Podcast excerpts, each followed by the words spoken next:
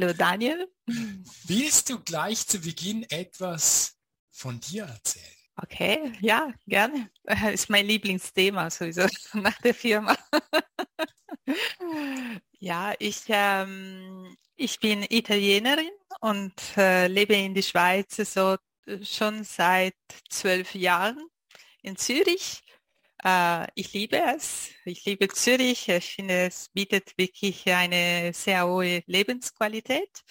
Ich habe ähm, in Italien Physik studiert und ich habe immer im medizinischen Bereich gearbeitet. Und ähm, oft kennt man nicht die Rolle, die ich äh, übernommen habe in der Radiologie. Also man denkt, dass alle Physiker, die in einem Spital arbeiten, mit der Radioprotektion zu tun haben oder in einer Radioonkologie arbeiten. In meinem Fall war es anders. Ich habe immer Datenanalyse gemacht für Forschungszwecke. Und ähm, in diesem Bereich bin ich geblieben seit dem Diplom. Ich habe in Italien gearbeitet, dann in, Deutschland habe ich äh, promoviert und in Zürich habe ich äh, äh, am Unispital angefangen zu arbeiten. Ich arbeite noch Teilzeit am Unispital und ähm, diese akademische Wechsel hat mir dabei geholfen, unterschiedliche Situationen im Bereich von Datenanalysen und Radiologie besser zu verstehen und ähm, diese ganze Erfahrung zusammen mit der Gelegenheit, die richtigen Leute zu treffen, hat zu einem Spin-off vom Unispital geführt, das heißt B-Race. Und äh, bei B-Race äh, äh, entwickeln wir künstliche Intelligenz, Tools für die Früherkennung von Brustkrebs. Ich frage dich, ob du etwas über dich erzählen kannst. Du sagst, das mache ich unglaublich gerne, noch lieber als die Firma, aber du warst unglaublich schnell bei der Firma. ja, es ist ein monothematischer Bereich im Moment. Es absorbiert ganz viel Energie und Zeit und uh, man rutscht sehr schnell dran. Aber vielleicht soll ich sagen, dass ich auch zwei wunderschöne Töchter habe. Und äh, genau, wenn ich nicht über mich und die Firma rede, dann rede ich über meine Töchter. Das hört sich aber gut an. Das ist wirklich toll. Und du hast dich auch schon sehr sympathisch gemacht, allein schon damit, wie du Zürich gelobt hast und die Schweiz gelobt hast. Wir lieben dich, ist alles klar. Okay, super, freue mich. Physikerin und AI und genau. Brustkrebs. Wie kommt's? Ja, Physik und äh, Radiologie ist der Schritt nicht so weit weg eigentlich, weil äh, die Radiologie ernährt sich äh, von Technik seit immer. Und ähm, deswegen gibt es äh, so dedizierte Bereiche in Physik und elektronische Ingenieurbereichen, die sehr nah an der Radiologie sind. Und so habe ich angefangen. Also meine Diplomarbeit war im Bereich äh, Magnetresonanztomographie. Das ist diese große Geräte, der Tok-Tok macht und äh, die Röhre ja. Und, ähm, und dort haben wir angefangen, oder war meine Aufgabe, die Datenanalyse durchzuführen. Was heißt das? Also die Idee war praktisch ein Mehrwert aus diesen Daten zu erleiten mit statistische Methoden.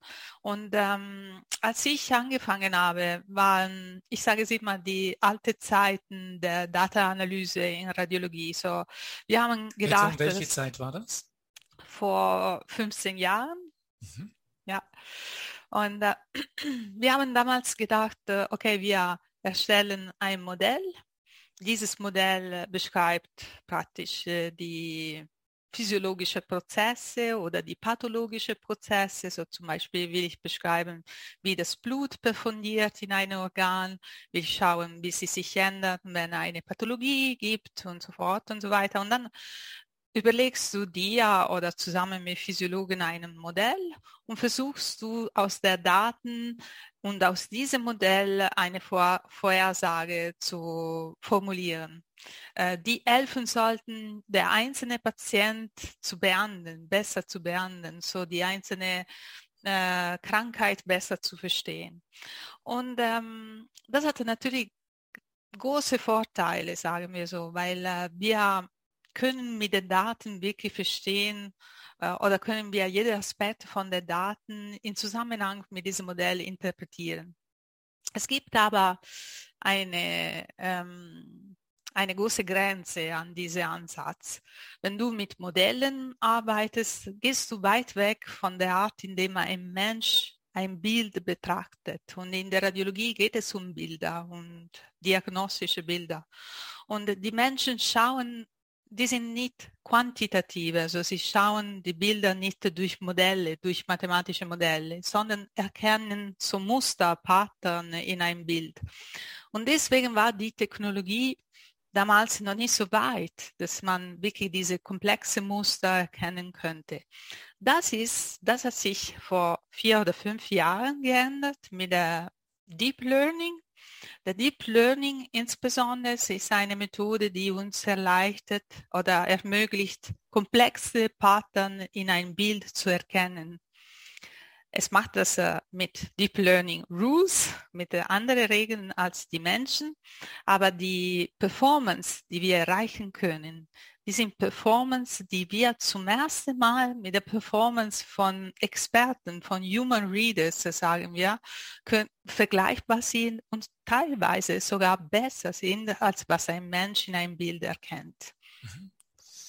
Okay, spannend. Also ihr, ihr hattet früher eigentlich versucht, aufgrund von Daten irgendwelche Modelle zu generieren, wo ihr glaubt, ja, wenn das und das miteinander übereinstimmt, dann könnte es jenes bedeuten und seid damit eigentlich regelmäßig an die Wand gefahren? Ah, nicht immer. Also ich, ich würde sagen, die, die zwei Approach, die sind nicht unbedingt eine gegen die andere. Die mhm. können sie sich ergänzen. Das Problem ist, dass eben, wenn du diese Model-Driven Data Analysis äh, durchführst in der Radiologie, dann äh, wirst du immer weit, weiter weg von der Fähigkeit, ein Mensch das Bild äh, zu erkennen, zu interpretieren.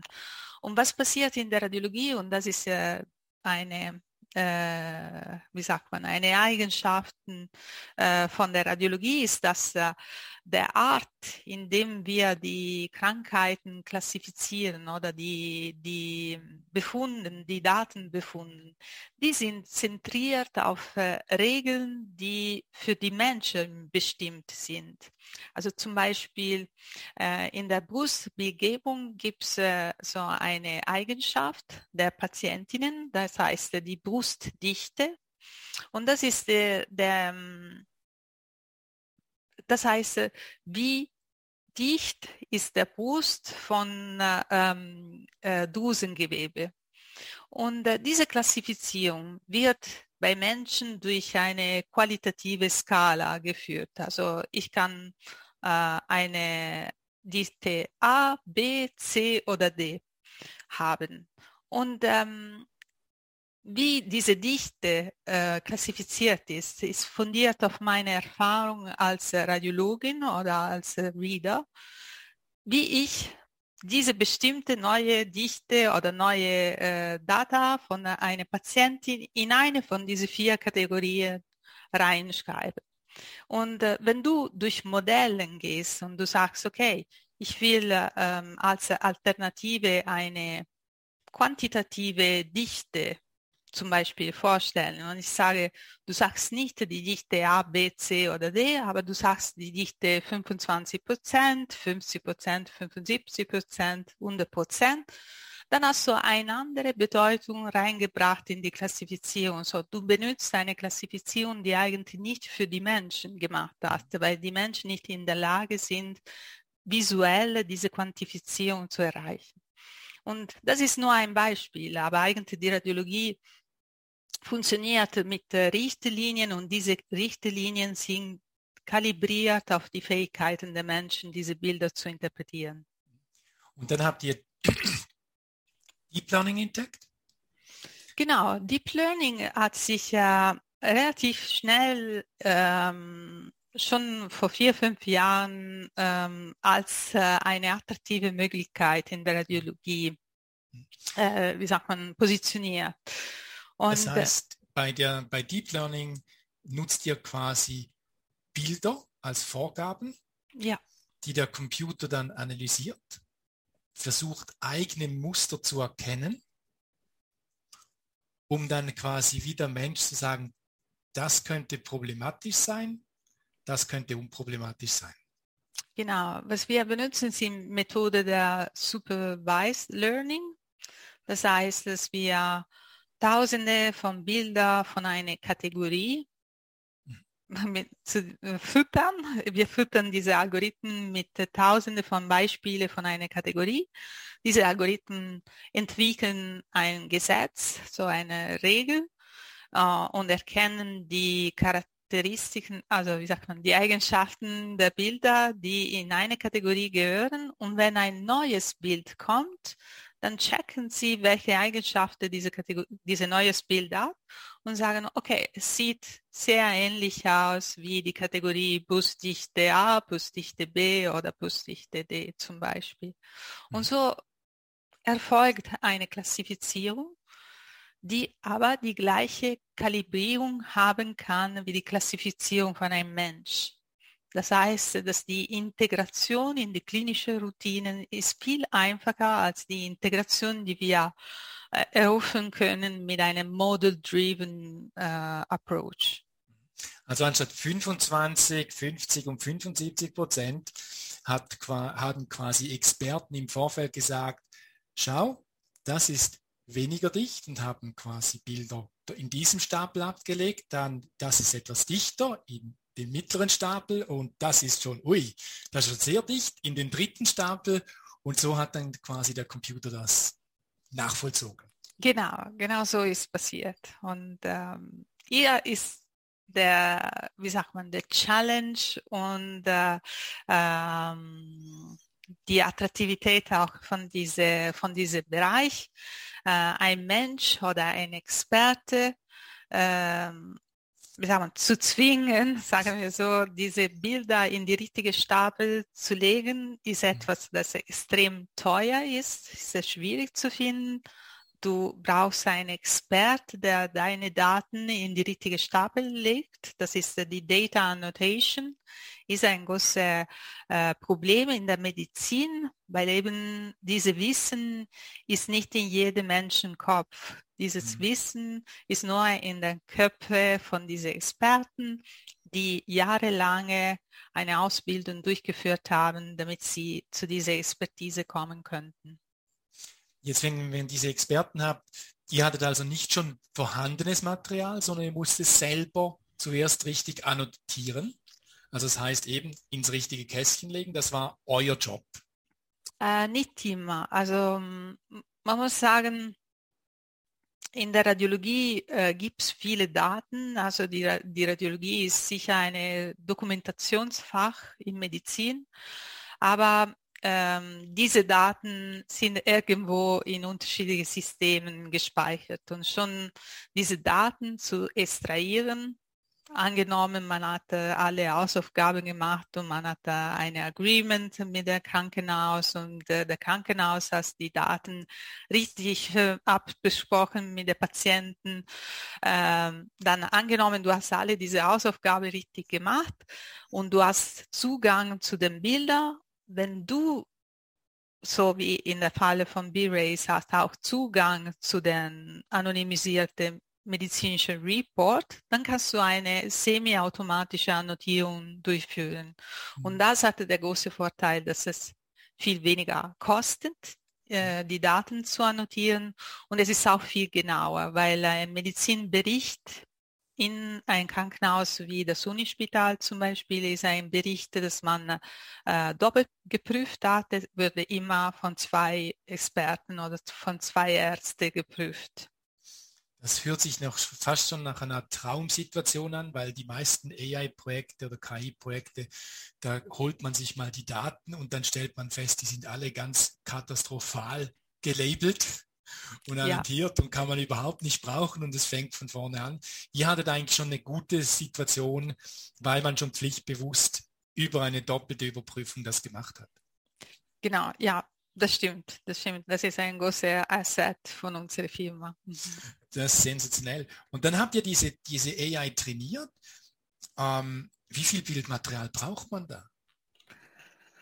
Ja, also das ist äh, wirklich eine große, wichtige Frage, weil äh, jedes Mal, dass wir unser Produkt präsentieren, dann die erste Frage ist, äh, wie viele Daten habt ihr trainiert? Äh, die zweite Frage ist, wie viele Layers. Das äh, macht immer meine CTO verrückt. Aber anyway, ähm, also ich denke, es ist nicht die Menge der Daten, die äh, kritisch ist, sondern die Qualität der Daten. Also es gibt diese gute äh, Redewendung Garbage in, Garbage out. Also wenn du die Algorithmen mit nicht genau annotierten Daten fütterst, dann kriegst du auch keine vernünftige Aussage. Und ähm, je nach Situation musst du natürlich ähm, schauen, dass du ein balanciertes Dataset hast, dass du für jede Stapel gleich viele Bilder hast, die dir so die Aussage robust machen. Und wir reden von der Größenordnung von Tausende von Bildern. Also wir sind in der Größenordnung von 20.000 Bilder, zumindest pro Stapel, pro Kategorie. Pro Stapel, pro Kategorie. Wie viele Kategorien habt ihr etwa? Es kommt darauf an, welche äh, Klassifizierung wir durchführen wollen. So, wir sind im Bereich, äh, äh, sind wir erst jetzt in den Bereichen von der Mammographie und der Mammographie gibt es viele Arten von Klassifizierungen, die du die du durchführen musst als Radiologen oder Experten. Also die erste ist äh, die Bildqualität zum Beispiel, ob das, die Mammographie richtig aufgenommen worden ist, ob der Brust richtig positioniert worden ist im, im, in der Mammografiegeräte. Und dort hast du eine Liste von Kriterien, Qualitätskriterien, die erfüllt werden mussten und die können eine zwei Klassenkriterien sein, so der Muskel ist da, ja oder nein, oder die können zum Beispiel drei Klassen haben. Ist da, ist zum Teil da und ist gar nicht da zum Beispiel. Und äh, wenn du dann in Richtung die Läsionen gehst, so Tumorenerkennung äh, ähm, machst, dann äh, machen, folgen wir die Klassifizierung nach der BIRATS-Katalog. Das ist ein Katalog, das die Radiologen äh, folgen für die ähm, Klassifizierung von Brustläsionen. Das, ist, äh, das wurde von der American College of Radiology publiziert und da hast du sechs Kategorien. Mhm. Okay. Und erhebliches Datenmaterial, das ihr da verwendet. Ja, absolut. Mhm. Und jetzt habt ihr diese Maschinen trainiert. Ganz kurze Frage, TensorFlow oder TensorFlow? Ja, genau. Also ihr habt entsprechend die Google-Technologie genommen, genau. angewendet. Kann man übrigens auch mit TensorFlow kann man eigentlich, ich weiß, Google AI kann man die relativ simpel downloaden, mal ausprobieren. Ja. Äh, und es gibt auch eine, es gibt auch eine Webseite, die können wir gerne verlinken, wo man mal so eine so ein Deep Learning sich angucken kann, wie das funktioniert. So ganz äh, einfach. Ah, cool. Das müssen wir schauen. Ja. Äh, dann habt ihr das trainiert und, und die Resultate äh, wie schnell habt ihr gemerkt, ob ihr auf dem richtigen Weg oder auf dem falschen Weg seid? Uh, ähm, ehrlich, relativ schnell. Also wir haben mit der einfachen Aufgabe angefangen, weil ähm, eben unsere Approach oder unsere, ja, würde ich sagen, Approach ist ähm, du hast eine komplexe Aufgabe in der Medizin, du musst eine, eine Diagnose erstellen und du kannst diese komplexe Aufgabe mit der hm, typischen Methoden von Problem Solving in Engineering äh, angehen. Dann nimmst du diese komplexe Pro Problem, bildest du dann vereinfachte Task aus diesem äh, komplexe Problem und für jede Task dann trainierst du ein KI-Modell. Was ist die Vorteile ist natürlich, dass du damit eine sehr hohe Genauigkeit erreichen kannst, weil dein Algorithmus nur ein Task erfüllen muss. Der Nachteil ist natürlich, dass du in die Data Annotation eine enorme Leistung erreichen musst. Und äh, das war in unserem Fall möglich nur, weil wir eben diese Möglichkeit hatten, diese semi-automatische Annotierung durchzuführen. Ich muss sagen, dass jedes Bild, das wir verwenden, die würde zumindest 15 Mal annotiert für unterschiedliche Eigenschaften. So, wir annotieren ein Bild nach äh, Qualität, nach Dichte, nach äh, ähm, äh, Birats äh, und, und deswegen ist eine iterative Arbeit. Also bei jeder Anzahl von neuen Bildern, die annotiert sind und die reinkommen, wird natürlich das System besser. Ja. Sehr spannend. Jetzt habt ihr fest, relativ früh festgestellt, du, das funktioniert. Dann habt ihr das den Ärzten gezeigt und Ärztinnen. Und die natürlich voll Begeisterung. Ja, endlich macht jemand meinen Job. Oder war das ganz anders?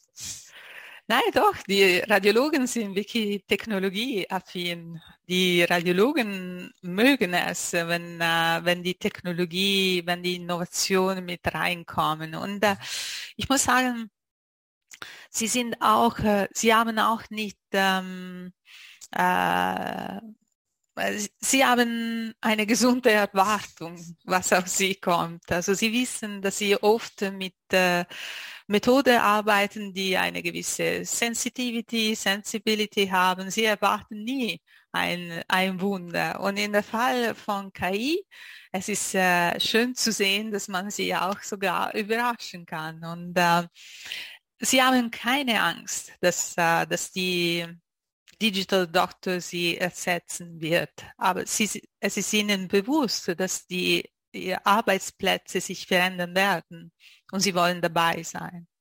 Und das ist ein, ein großer Vorteil. Also die Radiologie ist sicher ein Bereich, der schon äh, educated ist für die Innovation. Also es ist ein guter Bereich, um reinzukommen. Wow, das ist super.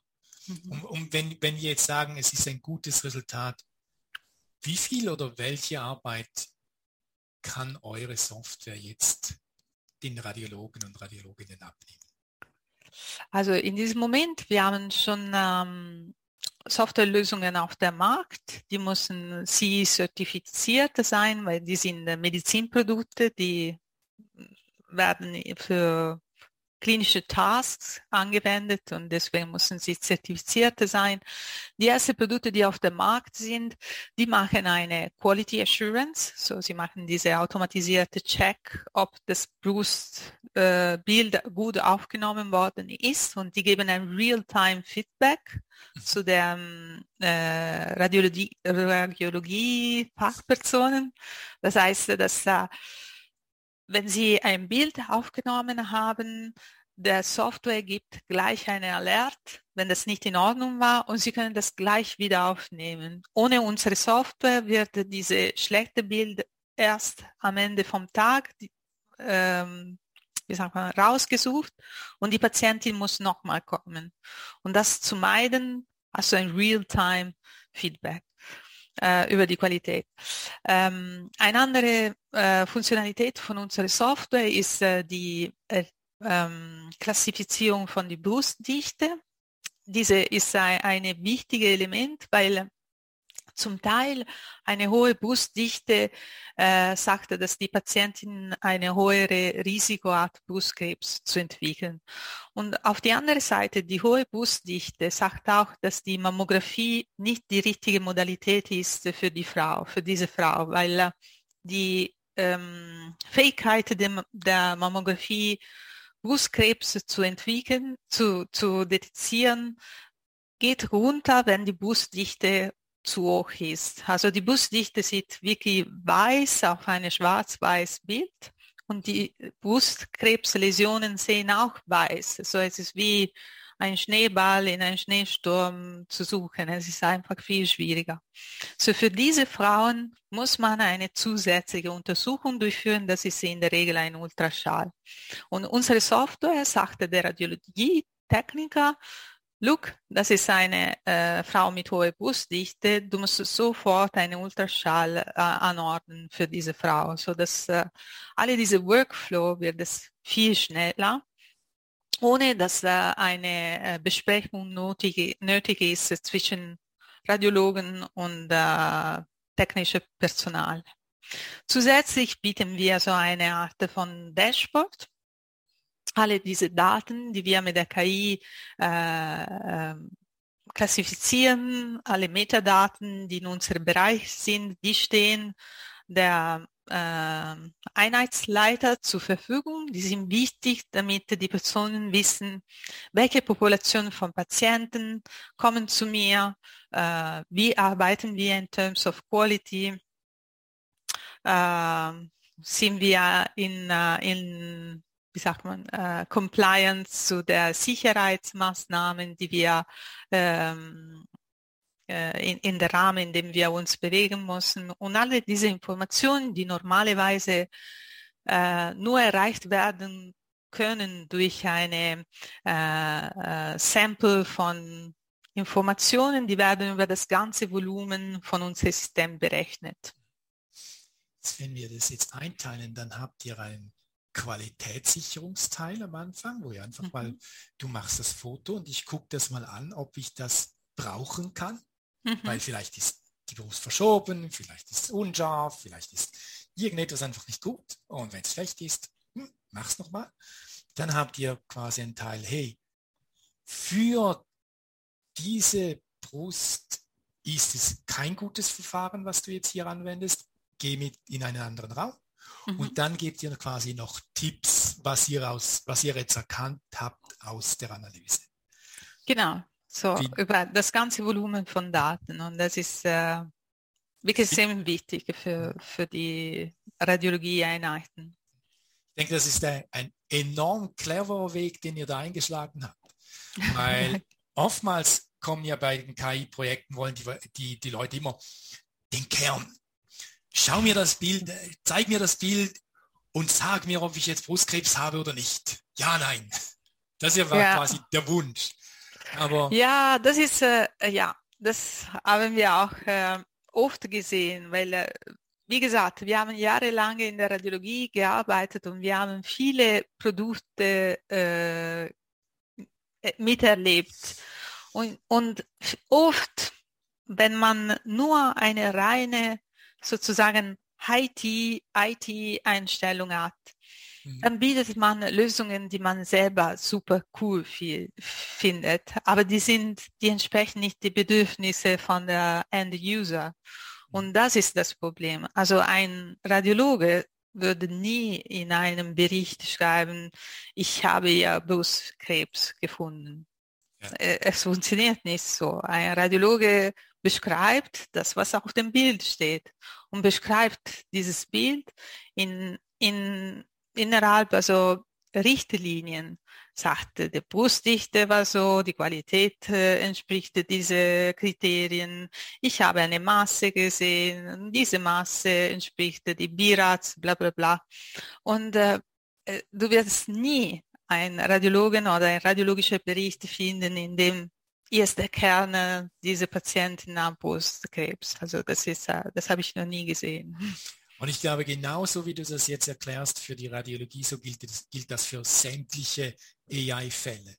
Wenn du ja. irgendjemand von außen hast, der irgendwie eine Technologie sieht und dann die einfache Antwort, ah, das machen wir, verpasst den großart diese großartigen kleinen Möglichkeiten, die enorm helfen. Ich meine, es macht für eine Patientin einen riesen Unterschied, ob sie jetzt nochmals da rein muss irgendwie 24 Stunden später oder ob das erledigt ist. Ja, absolut. absolut. Und es, und es ist auch für die KI eine verhältnismäßig einfache Aufgabe herauszufinden, ob es ein gutes Bild ist oder nicht. Genau, das ist das Problem. Also KI kann viele Sachen machen, aber es kann auch schnell überfordert werden, wenn mhm. die Komplexität nicht mehr kontrollierbar ist. Und, äh, und vor allem, du wirst nicht in diese Bereiche eine Blackbox instellen. Du wirst, dass der User in der Lage ist zu verstehen, wieso ist mein Bild schlecht zum Beispiel, wieso denkt er, diese Läsion ist ein BIRATS 4 und ähm, genau, so funktioniert die KI. Nur so kannst du wirklich das Vertrauen von, vom Mediziner gewinnen. Stichwort Explainable AI, also sprich, ich will sagen, warum etwas so ist, wie es ist. Habt ihr da Vorsorgen getroffen? Macht ihr das aktiv? Ja, also mit äh, Explainable AI, also man äh, denkt oft, ähm, dass man sie darstellt dort, wo die KI etwas erkannt hat, oder? Aber es gibt viele Formen, denke ich, von explainable AI. Ähm, natürlich ja.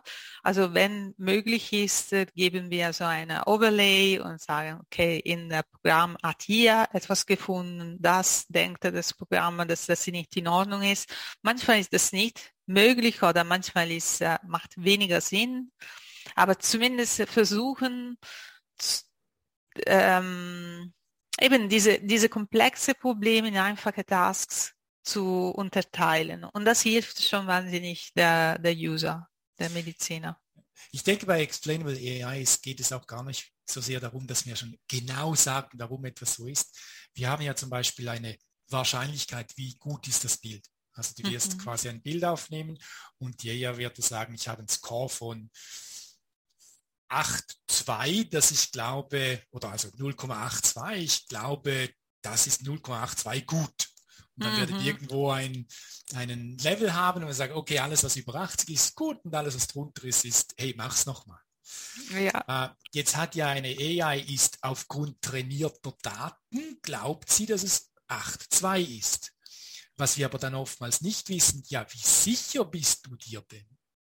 Mhm. Und du kannst ja zum Beispiel, du könntest jetzt zwei trainierte verschiedene AIs haben, die das Bild angucken. Die eine der hat dann 8,2, die andere hat 6,7. Und wenn quasi eine drunter sagt, du, ich bin nicht ganz sicher. Mhm. Es gibt aber auch Möglichkeiten, dass man zum Beispiel sagt, ich, ich habe einen trainierten Algorithmus und denselben trainierten Algorithmus nehme ich gewisse Daten raus und gucke dann, wie ähnlich ist es. Also da kann man ja schon mit relativ wenig etwas machen. Ja, das stimmt. Oder du gibst dann der User die Möglichkeit, deine AI zu korrigieren und ja. dann ein kontinuiertes Learning äh, ermöglicht. Wie geht ihr damit um, dass Menschen zum Teil fast hörig werden gegenüber der Maschine? Man äh, wie meinst du, wenn sie besser sind? Nein, nee, nee, es gibt, es gibt ja viele Leute, die eigentlich ein Bild angucken und denken, ja, das ist eher so, aber dann kommt ein Computer und sagt dieser Wert. Ah. Und dann geben sie dem Computer mehr Gewicht als ihrer eigenen Meinung. Ah, ja. Ähm, es ist so. Äh, das System, das wir entwickeln, äh, gibt eine zweite Meinung. Mhm. Also ersetzt nie ein Human Reader.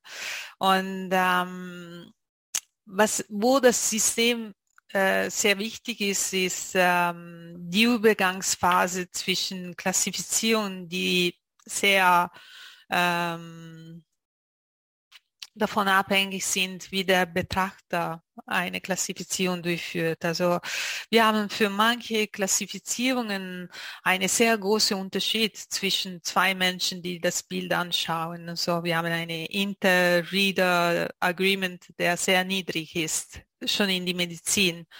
Äh, und ähm, was das System macht, es gibt eine Meinung, die gemietet ist über die Meinungen von viele, viele Ärzten. Und äh, das ist in der Regel viel besser als die Meinung der einzelnen, äh, der, der einzelne Doktor. Aber sie sind nicht gezwungen, die Empfehlung vom System zu folgen. Aber äh, in der Regel äh, ist besser, als was sie selber denken. Es ist so ein Mittelwert, würde ich sagen. Ja. Ein sehr hoher Mittelwert.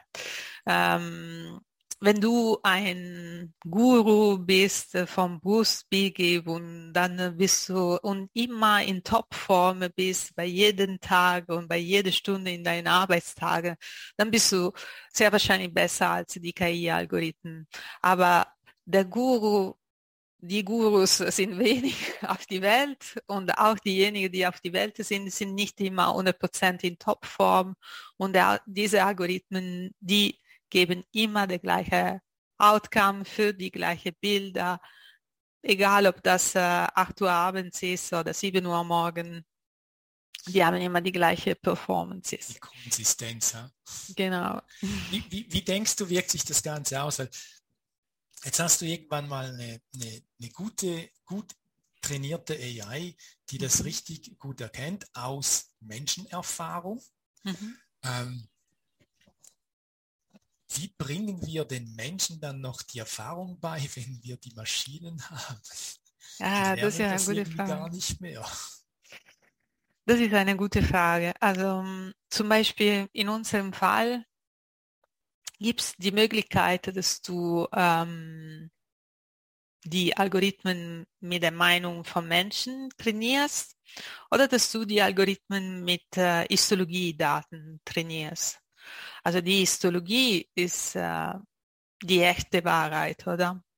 Das Problem von der Histologie ist, dass äh, die Information von der Histologie, von einer Biopsie, ist nicht in einem normalen Bild oder zumindest ein Mensch ist nicht in der Lage, diese Information im Bild zu erkennen.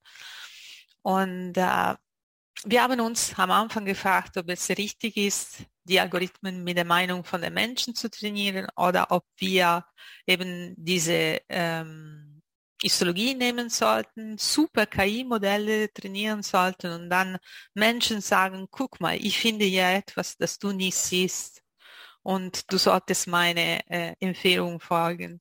Aber dann in terms of risk management ist das eine sehr hohe Verantwortung, dass du übernimmst von der Seite von der KI-Modellen. Also wer sagt, dass die KI-Modelle das Richtige sagen oder dass du in der Bereich bist von der 95 Prozent, von der 5 Prozent, in dem dein Algorithmus einfach einen Blödsinn rausgesucht hat. Und mhm. die sind wichtige Entscheidungen, die sind kritische Entscheidungen für die Behandlung von Patienten. Deswegen, ich bin der Meinung, dass wenn du forschst, wenn du äh, erforschst, welche sind die Eigenschaften von einer äh, Krankheit, was sind die Eigenschaften von einer Kohorte von Patienten, dann ist richtig dort reinzugehen und zu schauen, ob äh, Möglichkeiten gibt, dass die äh, Menschen nicht, noch nicht gesehen haben, dann ist richtig. Aber wenn du in die klinische Routinen bist, wenn du ein Tool entwickelst, das äh, robust für jede Patient benutzt, benutzt werden kann, dann musst du einen Mensch haben, der in der Lage ist, diese Algorithmen zu überprüfen sonst ist das Risiko zu groß, größer als der Vorteil. Jetzt sind wir bei hochphilosophischen Fragen. Weil das ist, das ist tatsächlich eine, eine Antwort, die wir irgendwann in den nächsten 10, 15 Jahren regelmäßig geben müssen. Du hast quasi ein, ein Bild, wo du weißt, der Mensch wird hier nicht keine absolute Entscheidung treffen können. Wenn aber eine KI weiß, das ist ein Krebs oder das ist kein Krebs, könnte sie theoretisch eine bessere, eine, ein besseres Outcome haben. Wenn sie aber besser ist als wir, also selbst wenn man uns sagt, da ist jetzt Krebs, da ist nicht Krebs, wir erkennen es nicht, ist die KI quasi besser als wir, aber könnte immer noch Fehler machen. Und ab welchem Punkt sagen wir, ja, wir geben die Verantwortung der KI. Oder nein, wir wollen sie bei uns haben. Ja, ja, stimmt. Das ist wirklich eine Frage, die äh, die Gesellschaft sich stellen muss irgendwann mal, weil äh, also jetzt sind wir gerade aus einer Pandemie, wir sind jetzt in die Endemie äh, rein und äh, also es hätte viel schlimmer ausgehen können. Also es hätte sein, dass das ganze medizinische Wissen weg ist, äh, dass, äh, dass wir gar keine Ärzte mehr haben. Wenn die Alternative null ist, dann ist ein Algorithmus welcome. Aber äh, zum Glück sind wir noch nie, äh, nicht so weit gekommen. Aber ja, es ist eine richtige Entscheidung. Ich denke, es wird sehr wahrscheinlich eine progressive Veränderung geben so, wir werden wahrscheinlich, ähm, weißt du, in die Routinen. Du machst auch nicht nur ein Bild und machst so eine endgültige Diagnose. Du hast äh, Blutwerte, du hast die Bildgebung, du hast äh, die Untersuchung vom Patienten, du hast mehrere Daten. Und wenn das, was dein Algorithmus siehst, sieht und der Mensch nicht sieht, korreliert mit vielen anderen klinischen Daten, die du von der Patienten hast, dann kannst du anfangen, diese, diese zusätzliche Algorithmen zu vertrauen wird wahrscheinlich wie beim Autofahren sein, so die ersten ABS-Systeme, da war man noch skeptisch, braucht man das, sollte man nicht. Heute ein Auto verkaufen ohne Warnung, hinten, vorne, Rückbildkamera und allem drum und dran würde man nicht mehr machen. Genau, genau. Äh, also ist, ist, der Mensch verändert sich ja auch mit den Möglichkeiten der Technologie. Wo denkst du, geht es hin in der Medizin? Ja, ich denke, ehrlich gesagt, ähm, sind wir ein bisschen am Ende von einem Medizinsystem, der nur zentriert ist auf die Human Resources. Auch weil wir wirklich viel wissen über viele Krankheiten, über viele Therapienmöglichkeiten, die gibt und oft sozusagen, weil uns die Human Resources fällen, sind wir gezwungen, ein Size fits all zu bieten und äh, obwohl wir viel besser kannten. Und ähm, der Balance ist immer zwischen wie viele kann ich behandeln und wie viel kostet das für die Gesellschaft, also Nacht äh, überlegt. Und äh, ich denke, dass die Digital Health hier eine große Rolle spielen kann. Es kann ähm, den Länder die eine gesunde Gesundheitssystem haben, helfen, die Kosten zu reduzieren. Und das ist äh, sicher brillant. Aber es kann noch mehr. Es kann das Wissen von der Swiss Healthcare System zum Beispiel, wie wir versuchen es zu machen, überall global zur Verfügung zu stellen. Und äh, auch dort, wo die Ausbildung von Medizinprofilen äh, zu viel kostet und zu viel Zeit ähm, äh, in Anspruch nimmt. Ich denke, mit Sicherheit wird sich, werden sich die Werkzeuge ändern in der Medizin. Ich denke nicht, und ich wünsche es mir auch persönlich nicht als äh, potenzielle Patientin, dass ich mit einem Computer zu tun habe. Ich will mit einem Mensch zu tun haben. Aber ich will, dass dieser Mensch nicht äh, keine Sekunde für mich hat, weil äh, jetzt der, der nächste Bericht abschicken muss. Ich möchte gerne, dass dieser Mensch zwei Minuten für mich hat und ein Computer eventuell seine Berichte schreibt und abschickt.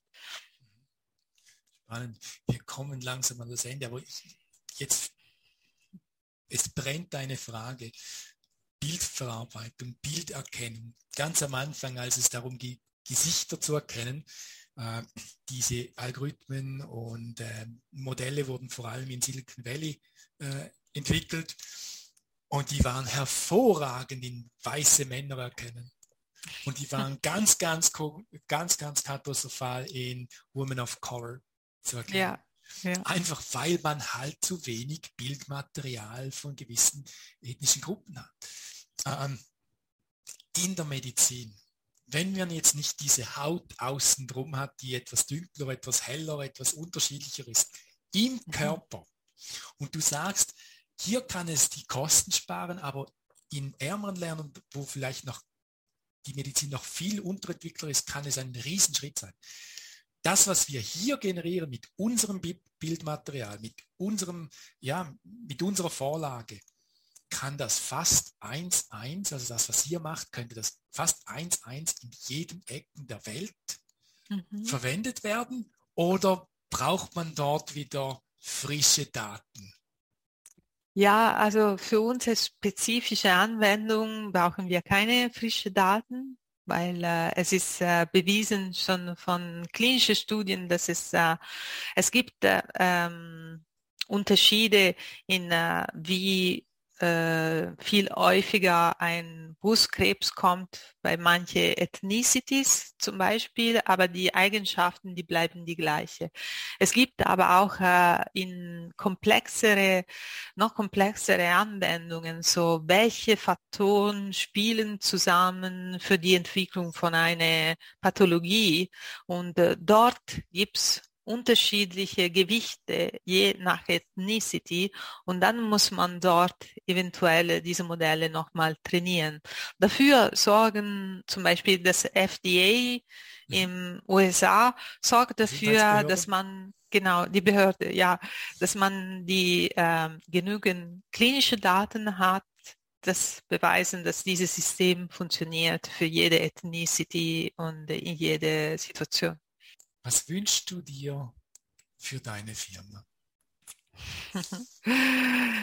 Ja, vor allem, dass wir wirklich es äh, schaffen, diese hohe Standard von Behandlung, dass wir jetzt in die Schweiz anbieten, praktisch überall zu bringen. Also wir können diese Wissen, das nur jetzt in, bei uns zur Verfügung steht, können wir das überall bringen, für jede Frau, egal wo sie lebt. Das ist äh, wirklich eine, eine unsere Mission, unsere wichtigste Mission.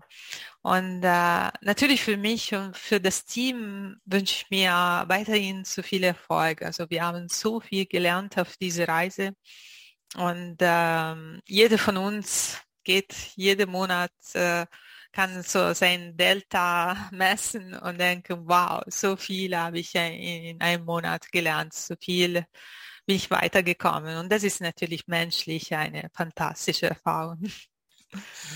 Als wir diesen Termin abmachten, wussten wir nicht oder war uns nicht bewusst, dass der 8. März der Weltfrauentag ist. Ah, ja.